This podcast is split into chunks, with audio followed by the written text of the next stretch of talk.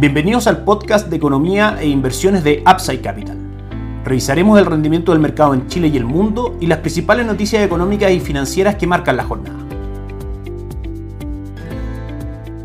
Muy buenos días, miércoles primero de febrero de 2023 damos inicio a otra edición más de mercados en Upside Capital. El día de ayer tuvimos al dólar cerrando por fin por debajo de 800, un soporte que venía respetando bastante consistentemente durante los últimos días. 798 fue el cierre, una caída de 10 pesos. El IPSA cayó ayer un 0.3%, 0.29% para ser exacto, 5.322 puntos fue lo que marcó al cierre y el cobre tuvo una jornada de caída del 1.65% cerrando en 4.11 dólares por libra de cobre. En primera instancia, la caída del dólar el día de ayer se debió a que Hacienda extendió el programa de venta de dólares que había anunciado durante enero y contempla finalmente un monto total de 2 mil millones de venta para febrero. Enero fue un mes donde el dólar cayó aproximadamente 54 pesos completando su cuarto mes consecutivo a la baja y su mayor caída mensual desde diciembre del 2020. Una noticia que sorprende al mercado y que por supuesto a mayor cantidad de dólares ofrecidos en el mercado claramente la presión es bajista y lo manifiesta así el dólar superando este soporte, este piso clave de 800 pesos que había respetado como decíamos bastante consistentemente durante los últimos días de cotizaciones. También durante el día de hoy en la mañana conocimos el índice mensual de actividad económica del mes de diciembre del año 2022 que marcó una contracción del 1% por sobre las expectativas del mercado que se centraban en una caída entre el 1.3 y 2.9%. De manera que si bien la actividad económica se contrajo durante el mes de diciembre, la contracción fue menor a lo esperado. Y esto claramente puede causar algunos movimientos inesperados en el mercado. Por ejemplo, el primer instrumento en acusar esta cifra inmediatamente es el dólar en Chile, que ayer cerró en 798 y este IMASEC ayudó a que durante el día llegara a mínimos de 788. En este minuto cotiza en 794. La relación cuál es? Es que finalmente una contracción menor a lo esperado respecto a nuestra economía muestra que finalmente las condiciones, si bien son complicadas, no son tan malas como el mercado esperaba y eso automáticamente hace que el peso gane valor frente al dólar, es decir, que el dólar tienda a caer en Chile eso y algunas noticias más desde el punto de vista de los mercados extranjeros que vamos a pasar a revisar. También esto puede tener un efecto en los instrumentos de renta fija, vamos a estar atentos a las cotizaciones, dado que una actividad económica por sobre lo que el mercado esperaba, finalmente puede ser una presión inflacionaria extra, que si bien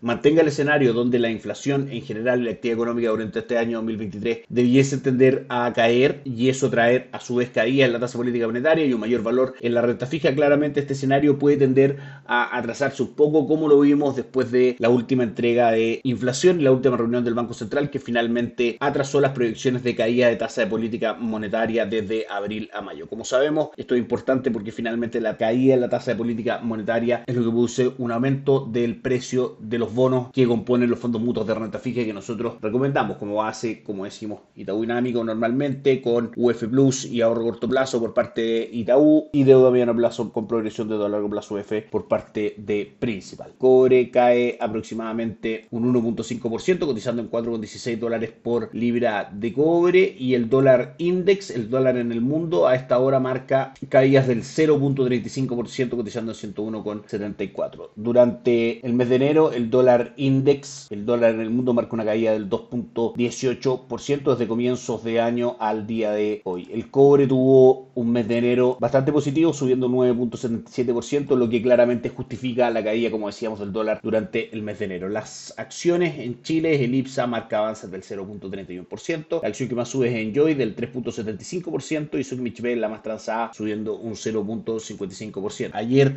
buena jornada para las bolsas en Estados Unidos, el S&P 500 un 1.46% de retorno, Dow Jones arriba un 1% y Nasdaq arriba un 1.67%, cerrando un mes con retorno del 6.2%, una recuperación fuerte de las acciones en Estados Unidos que forman parte de nuestra recomendación de inversión luego de un 2022 para el olvido, donde la caída en los índices de renta variable fue cercana al 20% y en los índices de renta fija cercana al 16%. Hoy día, un día clave para Estados Unidos y para el mundo, la Reserva Federal termina su reunión de dos días en donde decide qué hacer con su tasa de política monetaria. Se espera que el upside sea de 25 puntos base, haya un comunicado a las 4 de la tarde y que a las 4 y media de la tarde Jerome Powell comience su acostumbrada conferencia de prensa luego del término de la reunión de política monetaria de la Reserva Federal. ¿Qué es lo que se espera? Un alza de 25 puntos base, como decíamos, y finalmente las interrogantes van a estar centradas en dos cosas. Primero, el comunicado y segundo, esta conferencia de prensa, como decíamos. Las preguntas en sí mismas o los temas centrales son primero hasta cuándo el Banco Central va a seguir subiendo la tasa de política monetaria, hasta qué nivel la va a llevar y segundo, cuánto tiempo las va a mantener en ese nivel antes de comenzar a bajarlo. Hoy día hay un desequilibrio entre lo que apunta la Reserva Federal según sus últimas proyecciones de llevar la tasa al 5.1% durante el 2023 versus el mercado que apuesta que solamente esa tasa llegue al 4.5% a diciembre de 2023. Hay varias cifras que apuntan a que podría empezar la Reserva Federal a moderar su discurso dado que hemos tenido caídas en las cifras de gasto en consumo personal, la medida de inflación favorita para la Reserva Federal para tomar decisiones de manejo de tasa, también la inflación en Estados Unidos ha caído durante los últimos seis meses de manera consecutiva,